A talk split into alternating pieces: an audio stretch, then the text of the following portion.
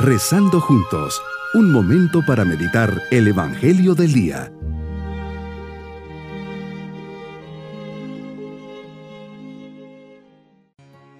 Un especial saludo en este día sábado de la vigésimo quinta semana del tiempo ordinario.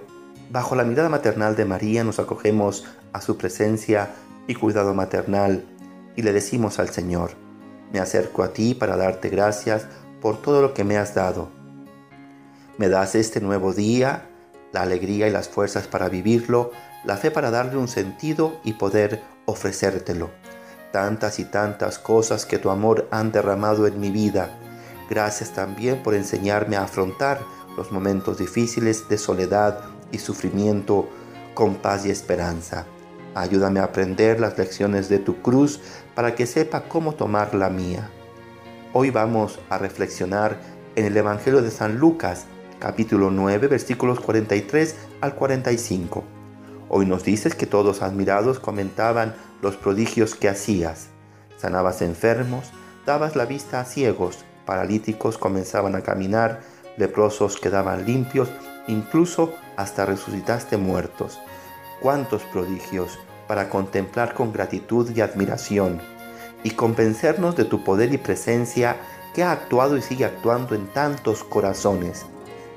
Sin duda que para muchos fuiste, eres y serás la gran esperanza. Sí, para muchos, como quisiéramos que fueras para todos. Pero los prodigios no son solo para admirarte, pues luego les dices que tomen atención, que ibas a ser entregado de manos de los hombres, ¿Qué son todas estas manifestaciones milagrosas en comparación con tu entrega? Te dejaste apresar, condenar, flagelar, coronar de espinas, cargar con la cruz y morir en ella crucificado. Qué mayor acto de amor y de entrega y todo libre y voluntariamente. Qué duro es escuchar que ibas a ser entregado por todos los hombres, en especial por uno de los tuyos, y que los demás te dejarían solo. Terminas diciendo que no entendieron estas palabras. Un velo les ocultaba su sentido y les eran incomprensibles. Claro, aún no había venido el Espíritu Santo para revelarles toda esta verdad y abrirles los ojos, quitando ese velo.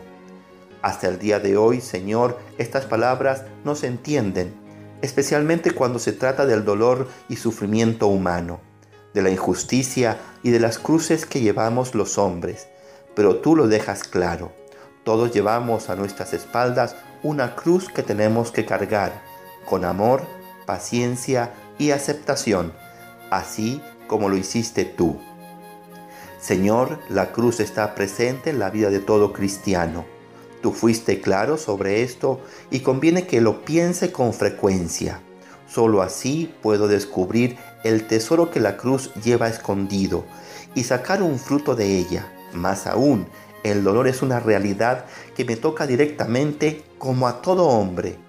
Y por eso, Señor, la mejor actitud no es huir del sufrimiento, sino darle un sentido, un valor y saber ofrecerlo.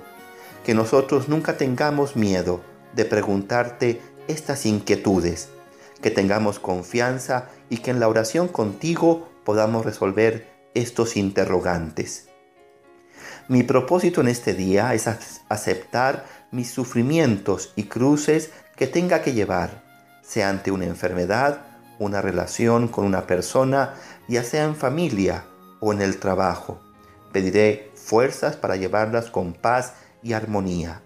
Mis queridos niños, Jesús manifestó su poder de tantas maneras que causaba admiración, pero el gran milagro que nos ha dejado como legado es su gran amor, que implicó dar su vida por nosotros, muriendo en la cruz y resucitando al tercer día, demostrando su poder ante el mal y la muerte.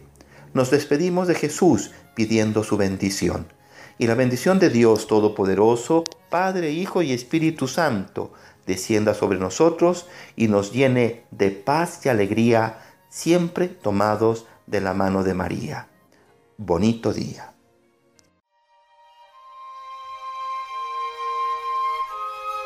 Hemos rezado junto con el Padre Denis Doren, Legionario de Cristo.